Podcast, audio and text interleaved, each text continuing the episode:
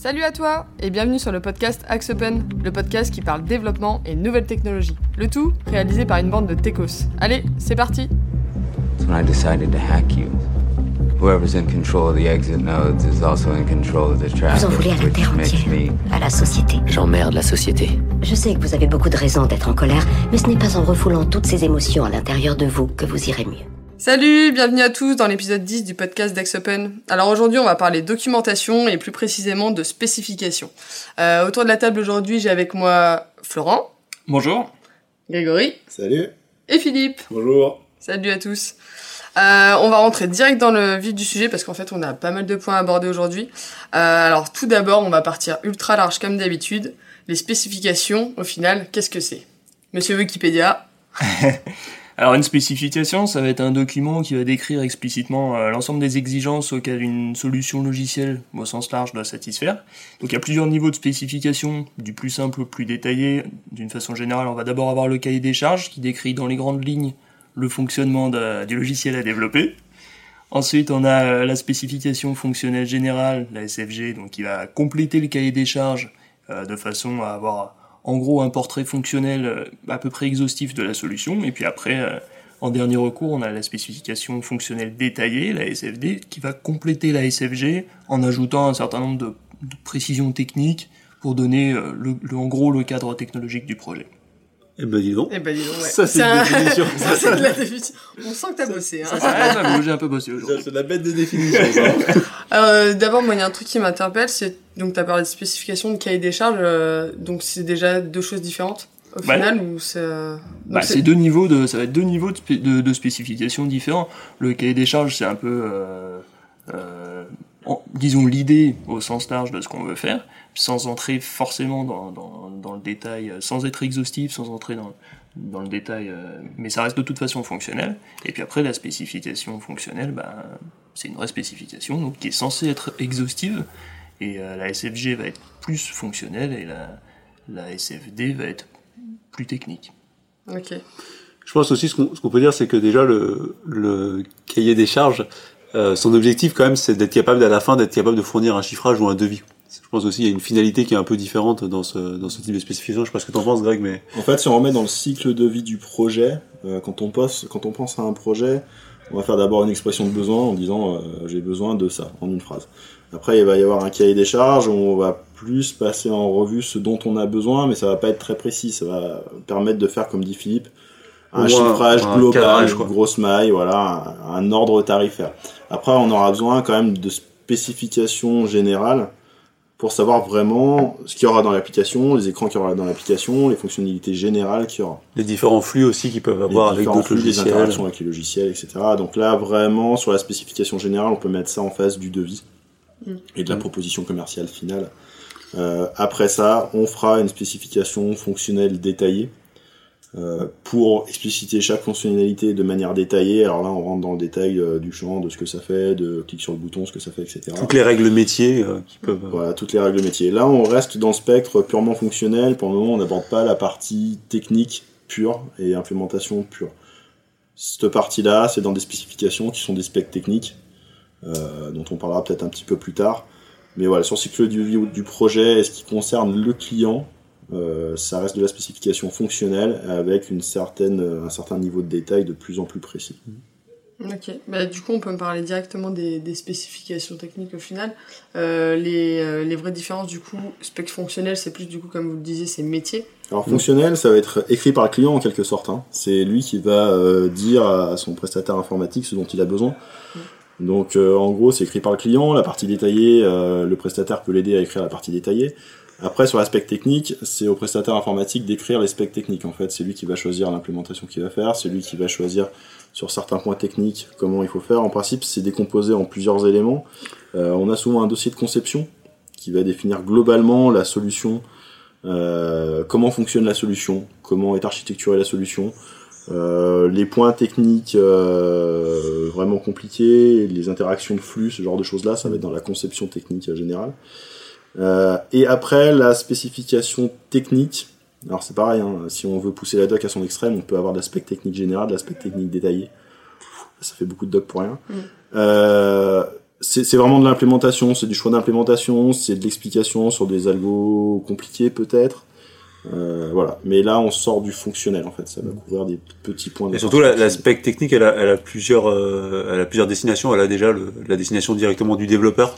Donc, on doit parler le langage du développeur parce que sur ces specs techniques, on est censé être capable de développer réellement, concrètement les fonctionnalités. Donc, je pense que c'est déjà quelque chose de différent. Et aussi, il y a le fait de la documentation sur le long terme de cette spec technique, c'est-à-dire euh, pour les, pour les équipes de MCO, de maintenance, de TMA, elle doit décrire concrètement ce qui est vraiment fait.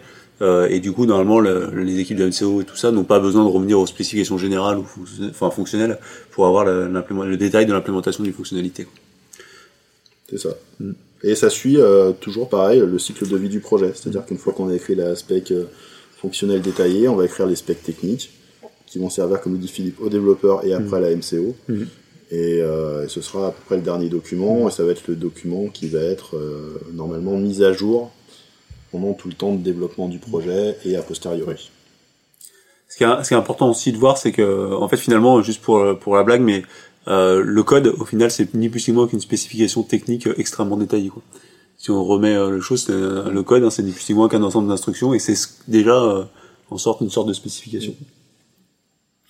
Alors aujourd'hui, euh, du coup, les spécifications, on n'en a pas forcément euh, de la part des clients sur tous les projets. Et, euh, et aujourd'hui, euh, pourquoi est-ce que pour vous, on en a discuté un petit peu en amont, est-ce que c'est important de faire des specs? Oui, c'est important. C'est important déjà bah, pour permettre de savoir ce qu'on veut faire, euh, autant au niveau client que pour le, le prestataire pour savoir ce qu'il va devoir faire. On a beaucoup de soucis sur ces spécifications, tant sur le plan déjà de les avoir, parce que si on les a, c'est déjà bien, et aussi sur la qualité de la spécification, qui laisse souvent à désirer, euh, soit parce qu'elle n'est pas complète, soit parce qu'elle n'est pas assez détaillée, euh, soit parce que le niveau de détail attendu euh, dans la solution est beaucoup plus important que ce qui est marqué dans la spécification. Euh, donc il y a souvent des, euh, des soucis de communication liés à ces spécifications, et on revient à ces spécifications qui sont souvent pas assez qualitatives pour justifier des choses. Je pense que voilà, en fait, ce qui se passe, c'est que l'écueil principal, c'est que généralement les spécifications euh, sont écrites par les clients qui sont pas informaticiens et du coup qui supputent un certain nombre de choses ou qui pensent que c'est peut-être évident pour eux, mais que ça l'est pas du tout euh, pour euh, pour l'équipe technique qui va être derrière. Et derrière, ça pose souvent problème parce qu'on n'a pas le même niveau de compréhension des, des sujets. Quoi. Et ce que disait Grégory, c'est que souvent, en fait, on, on revient sur ces spécifications bah, si le projet dérive ou se passe mal. Et c'est souvent là où en fait on essaie d'arbitrer sur euh, sur des specs qui sont tellement larges qu'on a du mal en fait à voir en fait vraiment si c'était écrit, s'il fallait le comprendre. Enfin, je sais pas ce que t'en penses. C'est un peu comme la loi du projet, hein. chacun a son interprétation. quoi. Mm. Mais le, le truc, c'est que justement, nous, on peut aider les clients à, à, à améliorer ces spécifications s'ils n'ont pas la capacité de faire une spécification euh, euh, suffisamment précise euh, en interne. Seulement, c'est c'est compliqué parce que ça représente un certain coût et que partir euh, sur, euh, sur un chiffrage euh, en amont d'un projet avec une spécification qui n'est pas, pas complète ou qui n'est pas suffisamment détaillée, euh, bah, c'est compliqué. Mais les clients sont pas forcément euh, enclins à dépenser euh, de l'argent euh, déjà pour faire une spécification avant d'avoir une idée de, de ce que va coûter le, le projet euh, in fine. Donc, Et puis je rajouterai à ça que a- maintenant ils ont la, la réponse à tout, ils ont la méthode agile. Et du coup, euh, oui, alors du coup euh, quand on te dit ça serait bien de faire des specs, ils te disent mais non, on va travailler en agile. dans ce cas, ça veut dire un chiffrage agile aussi. Ouais, c'est ça. Et, et du coup, ouais, c'est un peu le, c'est un peu le problème, c'est que les spécifications, il y a une époque, euh, quand on démarrait l'informatique avec Grégory, euh, on avait des specs qui faisaient genre 90 pages et c'était un cauchemar à lire et c'était un cauchemar à maintenir et du coup, euh, on attaquait les développements genre 3 ans après les specs et c'était, compliqué quoi. Euh, du coup, sans aller dans ce détail-là, maintenant on est passé à la méthode agile où on n'a plus de specs jamais quoi. Du coup, euh, ou alors on a vaguement une expression de besoin qui fait Ouais. vaguement effet, office de cahier des charges et C'est le vaguement cahier des expression charges euh, post-it. Ouais, c'est le cahier des charges post-it, quoi. Avec le, on verra bien en y allant et, euh, et des phrases comme on va apprendre à marcher ou je sais pas quoi, des trucs, des trucs de chef de projet. euh, voilà, donc du coup, c'est vrai qu'aujourd'hui, je sais pas si tu, je sais pas où on en est dans le plan, mais c'est vrai que c'est, c'est un peu le défaut de toute façon, c'est le sujet. hein. On est sur le sujet. on est sur le sujet. En fait, ça fait défaut parce que la spécification, elle sert, euh, comme on a dit, tout au long du cycle de vie du projet. Euh, elle va servir au développeur. Du coup, si la spécification est pas bonne, le développeur va pas savoir quoi faire. Donc, euh, perdre de temps, il va se poser des questions, pas forcément bien y répondre parce que c'est peut-être pas forcément le développeur qui a recueilli le besoin. Et, euh, ça va Et puis il le comprend problème. pas forcément. Enfin, je veux dire, faut être honnête. oui, non, il le comprend pas forcément ou pas forcément comme il est exprimé. Mm. Enfin, C'est-à-dire que quand le client exprime son besoin, euh, c'est peut-être une euh, MOA côté client qui a recueilli le besoin, qui l'a transmise à une MOE, qui l'a transmise à, à un fonctionnel euh, de- du prestataire, qui le transmet après à un technique et qui le transmet au développeur. Mm. Donc avec tout ça, si jamais le développeur a bien compris le besoin, c'est qu'il est quand même très très fort, quoi. Ouais. Euh, voilà, c'est pas, c'est même pas de se dire est-ce qu'il le peut comprendre ou pas, c'est de toute manière comment il a été retranscrit. Euh, si c'est écrit textuellement, si c'est clair textuellement, euh, il y a quand même beaucoup plus de chances qu'ils comprennent ce qu'il faut faire Mhm. et comment. Euh, et après, ça sert aussi pour valider justement les développements, c'est-à-dire que quand on va tester l'application, on va se dire est-ce que ça marche, est-ce que ça marche pas, mais du coup ça marche, ça marche pas, c'est vague. hein. C'est ce que nous disent beaucoup de clients euh, quand ils ont testé, ouais, ça ça marche pas. Qu'est-ce qui marche pas? Comment on sait ce qui marche pas? Euh, Comment on va pouvoir identifier le problème? Parce que ça marche pas, c'est vague. En fait, c'est à peu près le même principe sur toute l'application, sur toutes les fonctionnalités que le développeur a fait quand il va vouloir les tester. Il va s'attendre à quoi en fait? Bah en fait il sait pas parce qu'il n'a pas la spécification, euh, il sait pas à quoi s'attendre. Alors si le développeur qui teste, il va peut-être se dire bah c'est bon, ça répond à ce que j'ai fait. En fait, généralement, c'est le niveau de test, c'est euh, ça marche, les données sont bien enregistrées, ça s'affiche bien, mais après la validation euh, de est-ce que je sais pas par exemple des chiffres sont justes, ou est-ce que les règles métiers sont métier, respectées, ouais, ouais. c'est hyper chaud à valider, surtout quand on connaît pas le métier. Quoi. Ouais, c'est ça. Et puis, euh, le métier, il peut se dire, ouais, mais moi, tous mes chiffres, ils doivent forcément être alignés à droite. C'est une connerie, hein. C'est vrai qu'effectivement, c'est souvent ça. Euh, dans de la compta, ça va être ça. Dans d'autres métiers, ça va pas être le cas. Et il va s'attendre que quand ça sort, c'est aligné à droite. Le développeur, il y a pas pensé. C'est pas son métier. euh, Il affiche des chiffres, il affiche des chiffres. quoi. Ouais. Et du coup, ça provoque pas mal d'incompréhension et pas mal de perte de temps parce qu'on se pose des questions, on se repose, on se repose des questions. Ouais, du coup, au final, en fait, les spécifications, elles sont pas vues à seulement euh, conforter, en tout cas, le, le prestataire dans son développement de projet, mais également conforter, en fait, le, bah, les porteurs de projet, les Ouais, entreprises, ouais. euh, Mm. pour qu'ils puissent se raccrocher euh, pour faire leurs tests, euh, etc. plus tard, quoi. Puis pour exactement pouvoir ça. valider. euh, Et je pense pour une fois, je vais C'est poser, c'est un support de travail. je vais te poser une question à toi, Camille, parce que du coup, toi qui t'amuses à faire pas mal de chiffrage, parce que enfin, tu vois, quand tu vois les entrants qu'on nous envoie, ouais. euh, c'est compliqué. Bah, c'est vrai que bah, des fois on a des cahiers des charges bien fournis et, euh, et Ah, des bah, fois on a de des fois- expressions de besoin sur des post-it. on, a, on a 20% des cas où on a un vrai cahier des charges. on en a pas souvent. On en a C'est vrai pas qu'on souvent, en a hein. pas souvent euh, et encore on parle même pas de spécification. On parle que du cahier des charges. Ouais, ça, Là on parle que du cahier des charges et euh, sur lequel on doit s'engager forfaitairement pour faire, Voilà. un quoi. C'est c'est déjà compliqué donc euh, faut garder à l'idée que plus on a plus on a de détails euh, euh, en entrant mieux c'est pour pour nous euh, pour la suite quoi. Bah, c'est sûr qu'en fait, que- bizarrement, plus on a de détails, et je pense que c'est un peu contre- contre-intuitif, mais plus on a de détails et moins la solution est chère, Mm. parce qu'il y a moins il y a de flou, et moins il y a de flou, plus c'est Ouais. facile à réaliser. Quoi. Après, il y a aussi la question de l'évolution des spécifications pendant le projet. Ça, c'est aussi un, un problème parce que souvent, euh, ces évolutions sont pas forcément reportées dans le document de spécification et après, on se retrouve euh, en milieu ou en fin de projet avec euh, une spec qui correspond pas à ce qui a été développé, ce qui a été développé qui correspond plus ou moins à ce qui est souhaité actuellement, mais tout le monde n'est pas forcément au courant parce qu'en plus, ça s'est passé par des échanges de mails ou Et puis il y a trois éventuellement des conf calls, donc c'est c'est-à-dire qu'il y a plus personne n'est au courant de rien. Et ça, ça c'est un, c'est un souci. Et même sans parler de développement initial, sur le, sur le, le comment dire, euh, l'évolution du projet par la suite, souvent les spécifications sont pas, sont pas maintenues à jour. En même temps, c'est vrai que c'est un coup Mais c'est un travail, ouais, Ouais, c'est un travail euh, de dingue. Ouais. Ça coûte très cher. Mais du coup, au jour d'aujourd'hui, pour, euh, pour tous les projets, on va faire quand même des spécifications. Enfin, en- est-ce que vous vous accrochez en interne à refaire des spécifications pour chaque projet euh, Alors, euh, Que ce soit un petit projet mobile, par exemple, ou un gros... Enfin, Non. non. Là, comme on le disait, c'est un coût en fait. C'est Ouais, un un coût, ouais. Euh, quand dans un forfait, on, on vend du développement, on vend pas de la documentation qui sort du développement. Mhm. Et cette spécification, c'est quelque chose qui sort du développement, c'est un coût de maintien, c'est un coût de mise à jour, c'est une charge. Donc soit c'est une charge qui est prise par le client quand il veut des specs, soit c'est une charge qui est prise euh, de notre côté quand il veut qu'on mette à jour les spécifications. hein. Ça arrive assez, assez fréquemment. A un maintien de spécification. Euh, mais c'est une charge en plus du développement. Et, et majoritairement, souvent, les specs sont faits a posteriori. C'est-à-dire qu'en fait, euh, le développement est fait, et du coup, on fait une rétro-doc euh, de specs pour euh, savoir ce que fait l'applicatif, ce qui permet derrière de faire les maintenances. Quand on transmet l'application à d'autres services de TMA, de MCO, ça permet de faire ça. Ok. Du coup, l'ordre est pas vraiment respecté au final. Non, c'est rare. Ok.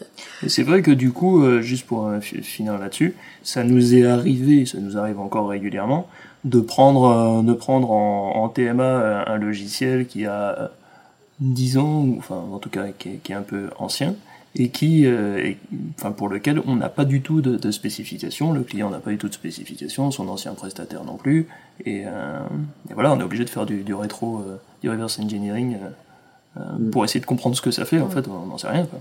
Et plus ça, c'est personne quand ne même sait un rien. problème. Et oui, c'est ça, on se retrouve avec des, des logiciels où personne n'a la n'a connaissance. euh, Alors déjà technique, mais ça on peut le retrouver, Mm. mais même métier parfois. On Ouais. sait pas ce que c'est censé faire, donc euh, on va savoir si ça marche. Là, je dirais que sur les spécifications, en fait, c'est ce que tu soulignais, technique, on peut retrouver. Sur la partie métier, on a plus de mal à retrouver. Et euh, l'importance des spécifications, pour moi, elle est essentiellement sur la partie spécification fonctionnelle, Oui. euh, où là, en fait, c'est toute la connaissance de conception de l'application, de règles de gestion, tout ce qu'on a mis dedans, qui est très difficile à retrouver, euh, qui est dedans. Et C'est pas les plus difficiles en plus à mettre à jour la partie spec fonctionnelle. Autant la partie technique, ça peut être, euh, ça peut être fastidieux. Dans la partie fonctionnelle, c'est pas la plus compliquée, mais il faut penser à la mettre à jour, il faut penser à la faire évoluer en même temps. Et c'est cette partie-là euh, qui est la plus importante parce que si on la perd, on a perdu le métier en fait. Alors, juste, euh, je voudrais reboucler là tout à l'heure, on a commencé à aborder un petit peu euh, du coup les, les modes agiles et le fait que bah, d'extérieur, on a souvent l'impression que bah, parce qu'on est en mode agile, on n'a pas besoin de spec et on travaille sans spec. Euh, du coup, réellement, au jour d'aujourd'hui, comment ça se passe dans un contexte agile? Est-ce que Alors comment y a- ça il y a des devrait se specs passer ou Comment comment ça se passe déjà, comment ça devrait se passer et ensuite euh, la réalité du terrain. Bah, dans l'idéal, en fait, on- quand on fait un, un sprint, donc un, un sous-ensemble d'un- projet, euh, genre de deux semaines ou trois semaines, on devrait travailler sur des specs en début de sprint pour avoir des specs pour définir ce qu'on fait réellement dans le sprint. Et c'est ce qui permet derrière de valider le sprint en disant bah voilà on a respecté ce qu'on avait ce qu'on a dit. Et ainsi de suite de sprint en sprint on avance et du coup on, on co-construit, on construit de manière itérative les euh, spécifications. En pratique, c'est pas du tout ce qui se passe. Euh, généralement, enfin, je sais pas, que, ce- ce- tu, Ah, des fois, ça se passe comme ça. Ouais. C'est pas du tout, mais euh, sur le premier sprint, ça se passe, comme ça. Voilà. Et après, généralement, on est embarqué dans la dans la folie des sprints, euh, on accélère et tout ça. Et là, il y a plus de il y a plus de spec. Et en fait, de, de de mois en mois ou de sprint en sprint, on ne fait que de, des deltas par rapport à la version d'avant. Et ça ne marche que parce que les les équipes sont les mêmes et du coup ils connaissent l'historique. Mm. Mais il y a plus de cette phase de spécification. Ce qui est problématique dans le cas où il y a des problèmes parce que finalement on sait plus vraiment euh, le projet est plus pilotable et piloté parce qu'on sait pas ce qui est attendu. On sait quoi. plus ce qu'il faut euh, faire. si vous arrivez sur un projet en agile euh, qui a quelques quelques temps Mm. et vous dites bah en fait c'est quoi l'état des lieux par rapport à là où on en est en fait personne ne sait vraiment quoi parce que personne vraiment sait ce qui est attendu.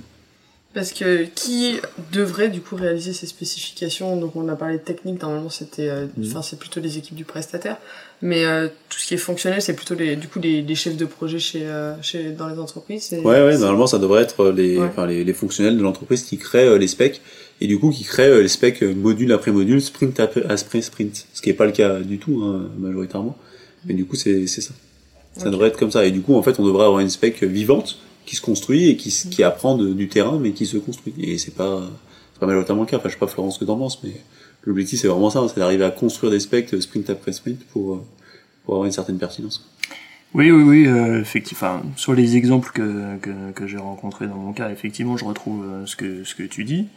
Et hum, c'est vrai que sur les premiers sprints, c'est plus structuré, puis après ça part un petit peu euh, euh, en cacahuète.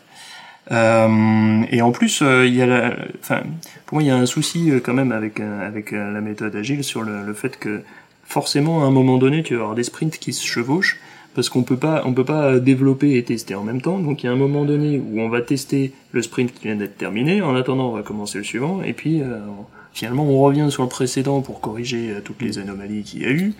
Entre temps, en plus, en général, dans, dans le meilleur des cas, quand le client euh, effectivement euh, fait euh, fait cet effort de spécification, souvent le euh, il y, a, il y a des demandes d'évolution dès la phase de développement et éventuellement pendant la phase de recette. Donc donc en fait, on sort du concept dès le départ.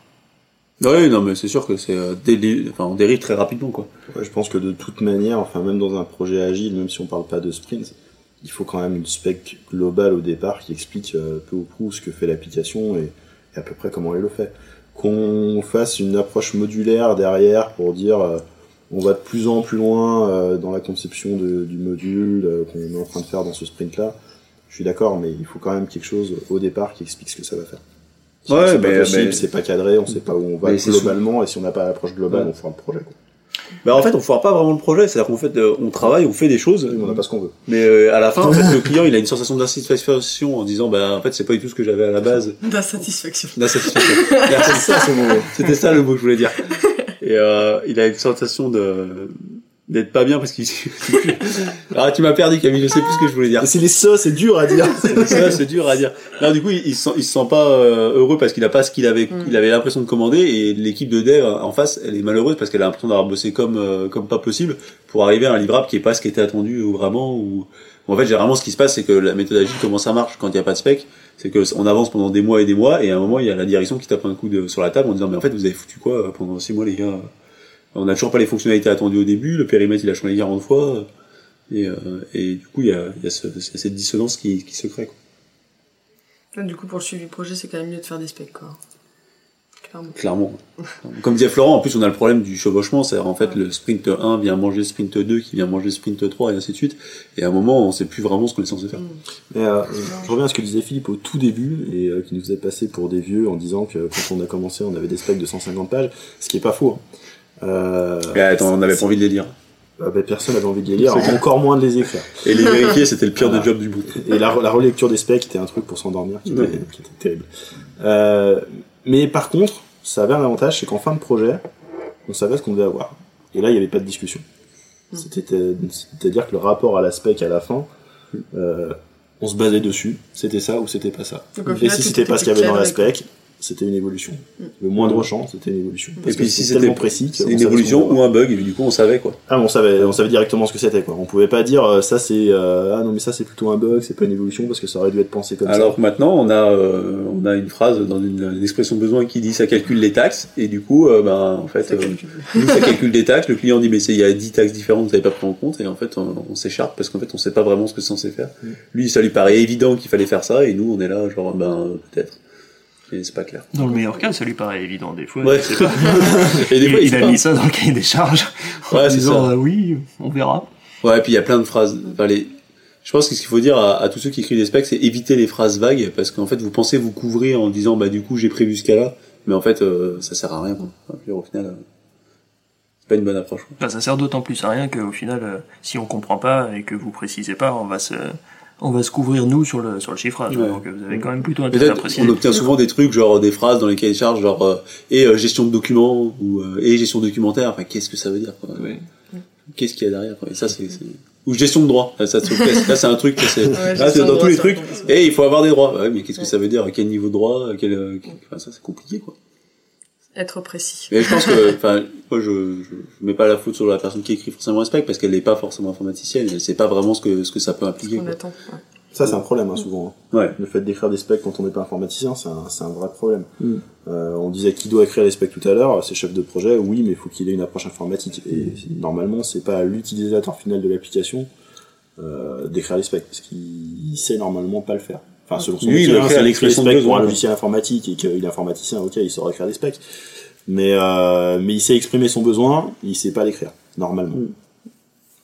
Et moi, je suis moyen d'accord avec le fait qu'il faille euh, que, enfin, que ça soit la- le, au prestataire d'écrire les, les specs. quoi. Enfin, moi, Ah, sur la fonctionnelle, c'est pas au prestataire de le faire, n'importe hein, ça, quoi. c'est sûr. Ils attendent, ils attendent qu'on fasse ça, mais c'est pas notre métier, on n'en sait rien. On posera jamais les questions pertinentes. euh, Bah, après, ça peut être euh, tout ce qui est Après- détaillé et après, ça peut être technique. délégué. Ouais. Sur la partie fonctionnelle. Ça peut être, on peut déléguer le fait d'écrire les spécifications, de recueillir le besoin en atelier et de sortir des specs à partir de ça. Ça, c'est pas un problème. Mais c'est un vrai rôle à part entière. Mais faut pas, faut pas, il faut pas s'attendre à ce que ça soit le développeur dans la méthode ça. agile euh, au plein milieu du truc qui se pose la question Voilà. de savoir comment on calcule les taxes. C'est pas, c'est pas un truc qui doit être fait pendant le dev d'écrire des specs fonctionnels. Ça a pas de sens. quoi. Faut se poser ces questions-là. quoi. Parce que oui, du coup, euh, au jour d'aujourd'hui, bon, on peut passer peut-être un peu sur les, les bonnes pratiques. Euh, des spécifications réussies pour vous, c'est quoi en fait?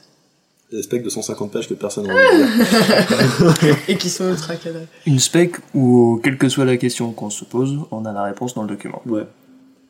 Qui couvre, en fait, un document qui couvre tout. Quoi. Qui est exhaustive. En fait. Bah, en fait, c'est pas forcément euh, un truc Mais d'un verbeux, point, d'un mais- point de vue métier, hein. Ouais. parce que c'est vrai que d'un point de vue technique, d'une façon générale, on peut se débrouiller. hein. Oui. on, Et puis, en fait, est, on est, on est fout, euh, créateur C'est là-dessus. vrai que la partie c'est technique, on s'en fout. Généralement, les clients, ils se passent leur temps à te mettre des contraintes techniques euh, qu'ils maîtrisent pas, donc ça nous sert à rien. En quoi. plus, oui, à la limite, c'est plus un handicap qu'autre sur- chose. Ouais, c'est plus un handicap qu'autre chose, ça sert à rien. Je vois surtout, moi, euh, le, dans les specs, je trouve que c'est- c'est vraiment le côté euh, faut que ça soit euh, absolument pas ambigu, quoi. Faut que ça soit parfaitement clair et que il n'y ait pas des phrases longues. Il faut arrêter les phrases longues. Il faut faire que des phrases. D'ailleurs, que faire des bullet points, ça va très bien, mais euh, mais clair avec un sujet, un verbe, un complément et tout ça. quoi. Et pas faire des phrases alambiquées parce que quand on est développeur euh, comme nous sommes, bah en fait, euh, l'alambiqué, et, et le, bah, on comprend pas. Quoi. En fait, elles doivent être aussi précises que qu'est précis le client. Mm. C'est-à-dire que si il veut avoir un bouton en haut à droite, euh, une liste à gauche, etc., enfin une disposition très précise, il doit y avoir dans le spec une maquette de l'écran exactement comme ça. S'il veut être par exemple euh, précis au pixel près, il doit y avoir dans les specs tous les pixels, euh, toutes les, les distances, etc. Tout doit être marqué. Je suis d'accord que il faut, qu'il faut que ça soit en adéquation avec son niveau d'exigence parce que souvent, en fait, on a des clients qui ont une spec qui est très très légère et après ils sont hyper exigeants alors qu'en fait il y a tellement de marge de, enfin telle latitude d'interprétation que c'est pas possible. Alors que si la spec était extrêmement précise, il pourrait avoir ce niveau d'exigence à la suite.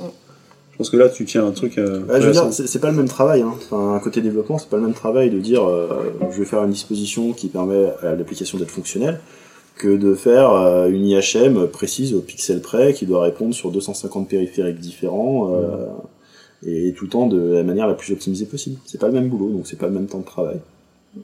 Mais ça, c'est sûr que c'est un truc qui est pas bien compris euh, de la part des clients, c'est que enfin les 10% derniers d'affinage de l'écran euh, pour que ça soit magnifique et que ça corresponde à un truc, ça nous coûte 80% de la charge du projet. Du coup, ça c'est vraiment un truc qu'il faut qu'ils aient en tête. euh. Et il faut pas non plus que Ouais, c'est un peu marseillais, mais Ah, chouïa. non, il faut pas que sur la spécification, sur la rédaction des spécifications, la personne qui rédige se dise ouais mais ça s'ils sont pas sûrs, ils nous appelleront pour nous demander. Ça, ça marche pas. On va pas passer un coup de fil à chaque fois qu'on a un doute sur la spec. C'est c'est pas, c'est pas envisageable. Et du Et- coup, si on, si on- je t'ai coupé Philippe, Vas-y, euh, vas-y. mais si on se place un peu plus du coup côté côté client, aujourd'hui, admettons, euh, je suis chef de projet euh, dans une boîte, euh, je dois, euh, du coup, j'ai en charge de développer, enfin de faire développer un, un projet d'appli web. Euh, comment est-ce que je dois faire, ou en tout cas, quels conseils vous me donneriez pour que je fasse des bonnes specs en fait? Comment est-ce que je dois m'y prendre?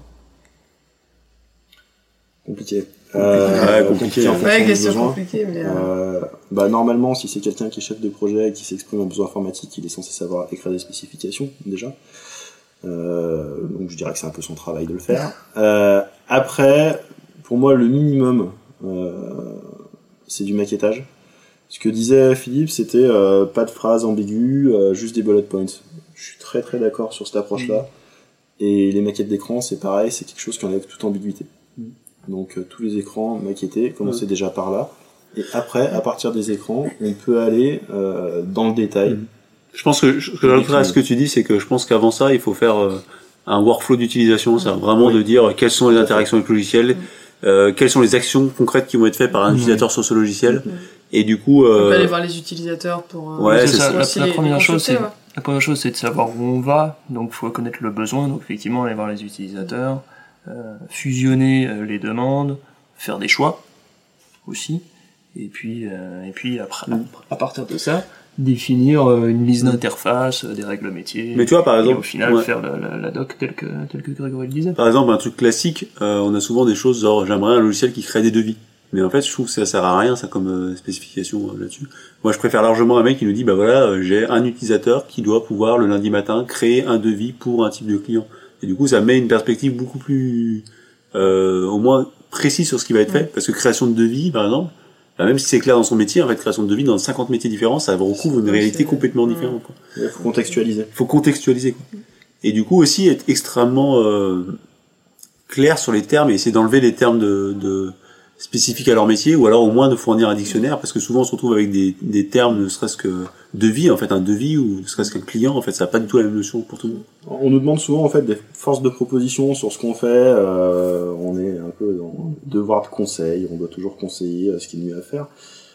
Il faut savoir quand on est euh, de notre côté, côté prestataire de service, en fait on connaît pas le contexte. Donc s'il est pas posé, on peut essayer de conseiller n'importe quoi, ça n'a pas de sens parce qu'on connaît pas le contexte du client, on connaît pas le contexte métier, on sait pas pourquoi il va vouloir servir de l'application parce qu'il nous l'a pas dit. Non. Euh, donc si le client veut qu'on puisse lui donner bah, des bonnes pratiques, des bonnes manières de faire, euh, l'état de l'art dans l'application qu'il veut faire, on doit absolument être au courant du contexte. Et, euh, et ça, ça doit être posé euh, en Ouais, puis- production. En, de Ouais, et puis je pense en- qu'il faut être très clair. Il faut dire, bah voilà, j'ai un utilisateur, il va faire ces actions-là, et après il fera cette action-là, et il y aura un autre utilisateur qui fera ces actions-là. Il faut vraiment aller dans le concret, quoi. essayer d'être vraiment dans le, dans le précis, le concret, le... Pour qu'on se projette, quand même. pour qu'on se projette, ouais, c'est ça. Je pense que quand on a des spécifications, il y a peu de spécifications qui passent entre nos mains euh, sans qu'on fasse un retour et qu'on Mm. dise euh, sur certaines choses, euh, cette action, soit elle n'est pas faite correctement, soit Ouais. c'est pas optimal, ça Mm. fait euh, trop de clics pour euh, quelque chose qui devrait être accessible directement. Ouais, tout à fait. Bon, après, sur le nombre de spécifications qu'on a, c'est vrai. Pas trop embêté. Non, mais en général, quand on a des vraies spécifications, pour le coup, on, enfin, on prend la peine de les lire, évidemment, et, euh, et, et, et pour le coup, on peut avoir une session de, de- d'aller-retour de questions assez, euh, assez, assez précise euh, avec le client, et ça permet d'aller vraiment au bout des choses. Alors que c'est vrai que si on, oui, c'est ça. Alors qu'au final, si on nous dit, euh, ah bah, j'aimerais une appli, alors il y aurait une gestion de clients, de, de produits, euh, il y aurait des contrats, il y aurait des machins. Ouais, pff, enfin, je vois même pas quelle question poser euh, là-dessus parce que c'est tellement flou. Mm. Enfin, ça, ça recouvre tellement de possibilités qu'on À chaque fois, sait, on sait même fois- pas sur quel sujet partir pour poser des questions. Donc, euh, bon, bah, c'est Au petit bonheur la au chance. petit bonheur de la chance, ouais, au dos mouillé. Et du coup, même si c'est variable, euh, aujourd'hui, vous êtes capable d'évaluer à peu près combien de temps, en moyenne, en tout cas, combien de temps ça prendrait de faire des specs, combien de, enfin, combien ça coûte aussi, parce qu'on parlait aussi de, de, de coûts tout à l'heure, parce que euh, ça coûte en temps et, et du coup, évidemment, en Bah, sur- argent. Vas-y, tu voulais répondre? Bah, sur, euh, ouais, sur le temps, euh, plutôt que sur les coûts, ça, je te laisserai, je te laisserai répondre là-dessus. euh, sur, sur le temps, ça dépend de où en est le, pardon, où en est le client dans sa réflexion? Si, enfin, on a des clients qui, qui viennent vers nous avec une idée de projet, mais ils n'ont pas du tout encore consulté les utilisateurs finaux en interne, et donc du coup, ils savent rien encore. Donc là, ça prend beaucoup de temps. Si euh, s'il arrive avec déjà tout en tête, mais simplement il faut le, il faut l'aider à poser les choses sur papier, bah c'est beaucoup plus rapide. Et en termes de coût, mais du coup ça revient un peu à, à ce que tu dis, moi je pense qu'on peut compter euh, entre 5 et 10% du temps de, total du projet. Je sais pas ce que tu en penses, Greg, ça donne un repère. euh, Ouais, c'est à peu près ça. hein. Donc vous avez un développement qui fait 100 jours, bah faut que vous ayez 10 jours de spec. L'aspect, c'est quand même une grosse, grosse phase de conception Ouais. d'application, hein, c'est pas à négliger, donc euh, ça doit prendre le temps euh, nécessaire à, à une bonne conception qui va nous faire gagner du temps par la suite. Ouais, pas puis- du temps perdu. hein. Et puis il y a du temps, effectivement, je pense que le temps on peut le décomposer en deux phases. Il y a le temps effectivement pour écrire la spec, et puis il y a le temps de faire maturer le besoin. Et du coup, ça peut être, euh, si je vous dis 10 jours de spec, il faut peut-être compter euh, deux jours par semaine pendant 5 semaines, quoi. Mm. Ça peut être ça. Au moins de laisser le temps aux gens de, de s'intégrer au De projet. bien maturer le projet. Ouais. euh, Et c'est vrai que le client peut facilement avoir l'impression que c'est du temps euh, perdu, du coup à un coût euh, qui sert à rien, oui, c'est ça. Euh, parce que c'est euh, voilà du temps qu'on passe à faire de la paperasse, à papoter, à faire des réunions, etc. Mais euh, effectivement, comme tu le disais, euh, Philippe, on va gagner du temps derrière sur sur la réalisation. Si on sait où on va, on n'a pas de questions à vous poser, on y va tout droit et euh, et ça, et ça va Et dans plus sprint- vite. Et, et, et la qualité en plus de production derrière est meilleure parce que quand on a une spécification qui change tous les quatre matins, qui est pas précise, donc on va dans une direction puis finalement on revient parce qu'on s'était trompé ou on s'était mal compris. Euh, la qualité de code s'en ressent en plus, hein. Puis la démotivation aussi. et la démotivation du développeur. Ouais. Euh, qu'il n'y a pas forcément. pire que de faire un truc et de le refaire. C'est, c'est mortel quand on développe ça. Bah, avoir l'impression de travailler pour rien, ce qui est même plus une impression dans ce cas-là. Euh, oui, c'est terrible. C'est terrible. Et du coup, dans un sprint, c'est pareil, il faut compter 10%. Alors, si vous avez un sprint qui fait, je sais pas, 60 jours, bah, il faut compter euh, 6 jours de spec à peu près. quoi. Par sprint. D'accord. Là, 60 jours, c'est un bon sprint déjà. Oui, ça fait 3 personnes, quoi. 3 de TP euh, Ah oui, sur un mois, quoi. 60 jours, oui. Ça fait Et- un bon sprint quand même. Ça commence à faire des bons sprints. Et on en a brièvement parlé tout à l'heure, mais vous, du coup, vous êtes plutôt contre euh, le fait d'avoir recours à, à, à des, du coup, des prestataires pour euh, réaliser, des, enfin, à la sous-traitance, du coup, pour réaliser des spécifications. Alors, non, non, c'est- c'était pas le, j'ai- j'ai- je suis contre le fait que ça soit, euh, euh, enfin, que ça soit le prestataire informatique. Qui Voilà. le... Ouais. Ou en tout cas, que ça soit assumé de la part du client, que ce soit le prestataire informatique qui doit le faire de manière. Mais après, il y a moyen de... Après, externaliser, c'est pas oui, il y a moyen d'accompagner Ouais. ça, mais Je pense que c'est c'est même pas une mauvaise approche d'externaliser la partie réalisation de la spécification. Si on Mm. n'a pas la, la compétence en interne de, de faire des ateliers métiers, de recueillir le besoin, de parler le langage informatique, Mm. il vaut mieux faire appel à de la sous-traitance pour être sûr de ce qu'on va avoir après. Et puis ça va faciliter euh, justement la consultation euh, pour le projet, pour, pour, pour que les, les, euh, les sociétés euh, puissent répondre au projet avec des chiffrages cohérents et sur la même base. Et comparable. Ouais, c'est c'est- c'est comparable, parce que sinon après on se retrouve avec, Ah, combien de fois avec des enveloppes ouais. qui sont euh, du simple au... Euh, Combien de fois on a fait des appels d'offres avec euh, un- une spécification tellement pas claire que les, les, les prestataires ont tous répondu à un truc qui n'avait rien à voir. Quoi. Ouais, Du coup, euh, des chiffrages totalement incohérents. Quoi. Bah, ils sont pas incohérents, mais ils sont ils sont dans la, la, la compréhension. La de- compréhension. Bah, chacun est dans son interprétation. Et il reflète la qualité de l'aspect. Oui, c'est ça. En fait, c'est, c'est- ce que tu dis, Florence, c'est intéressant. C'est-à-dire que si vous avez, euh, vous contactez trois boîtes d'informatique et ils vous font trois chiffrages qui vont du simple au triple, en fait, posez-vous la question de pourquoi. Et du coup, souvent, c'est parce que la spec, elle est écrite n'importe comment. Et du coup, euh, il y a une latitude qui est trop grande dans la Le compréhension. problème, c'est que souvent, ce qui est fait, c'est pas ça. C'est que le prestataire qui est choisi, c'est celui qui se rapproche le plus du tarif ça. que le client avait pensé mettre. Ouais. Et rien n'a voir. strictement aucun sens, parce que alors là, on sait plus du tout ce qu'on peut avoir. C'est clair. Mais bon, on est en agile. Tout va bien. Tout va bien se passer, on est en agile. On peut pas rater le projet. Ok, du coup, pour clore euh, sur le sujet, bah, je pense qu'on peut dire que c'est important de faire des specs, euh, que ce soit pour les prestats ou pour les clients. Ça protège tout le monde. Je crois Ça qu'on est protège tous tout le d'accord, monde, ouais. ouais. Je crois qu'on est tous d'accord sur ce point-là. euh, alors, euh, C'est un contrat, hein, au final. hein. C'est un contrat, la spec. C'est vrai. ouais, c'est clair. Du coup, c'est important. Notez-le. Euh, on va finir du coup ce, euh, podcast par euh, bah, un petit coup de cœur. Euh, bah, qui est cette fois de mon côté, puis euh, du côté aussi de, Philippe, c'est un coup de cœur partagé, euh, qui est en fait sur le sur le petit CRM qu'on utilise en interne, qui s'appelle Pipedrive, et en fait, euh, bah, qui euh, comme comme tout CRM en fait nous permet de, de pouvoir gérer en fait euh, tout ce qui est euh, la partie prospection. Et en, en fait, c'est un bah, c'est un outil qui est accessible, si je me trompe pas, c'est euh, c'est gratuitement ou c'est un abonnement par par mois. Je sais plus à combien C'est un- ça Ouais, c'est un abonnement, mais, euh, donc c'est en SaaS, euh, c'est Ouais, un c'est certain nombre par, par, par mois. Et, euh, et moi, je trouve que c'est un, enfin, c'est un outil ultra pratique. Il nous permet euh, de, de faire ce qu'on veut. Je pense que ce qui est vraiment intéressant dans cet outil, c'est que c'est pour, enfin, souvent pour avoir vu pas mal de CRM, euh, d'open source ou Ils même sont payants, surchargés, je sont surchargés, et puis c'est surtout des, des CRM qui sont faits pour faire du reporting, c'est-à-dire on, on vous demande 50 000 questions euh, là-dessus. L'avantage de Pipedrive, pour le coup, c'est un outil qui permet vraiment d'être orienté productif, c'est-à-dire pour les forces de vente, euh, c'est vraiment hyper simple à utiliser, tout ça. C'est vraiment orienté vente, orienté euh, vraiment euh, succès, quoi. Et ça, c'est vraiment, vraiment très. L'ergonomie est, est vraiment, enfin, moi, je trouve elle est simple et bien faite. C'est épuré. C'est, euh, enfin, on n'a pas à chercher quatre ans euh, avant de trouver une Mm. fonctionnalité. C'est, c'est clair. On a des, euh, on a des pipes euh, bien dessinés. On, On peut les créer, On peut les créer, ça, synchronise avec nos boîtes mail, euh, Ouais. c'est vraiment, c'est vraiment très pratique. du coup, Voilà. Big up. Big up, ouais, c'est- ça. Voilà, du coup, euh, je sais pas si vous aviez du coup un petit coup de cœur à nous partager ou si vous. Euh, Bon, bah voilà, c'était notre unique coup de cœur du jour. Euh, du coup, bah merci à tous d'avoir participé au podcast. Hein. Pensez bien à faire des specs pour vos prochains projets. C'est ça. Merci de nous avoir écoutés. Pensez à vous abonner à la chaîne et puis à écouter les prochains podcasts. Salut, salut Ciao Ciao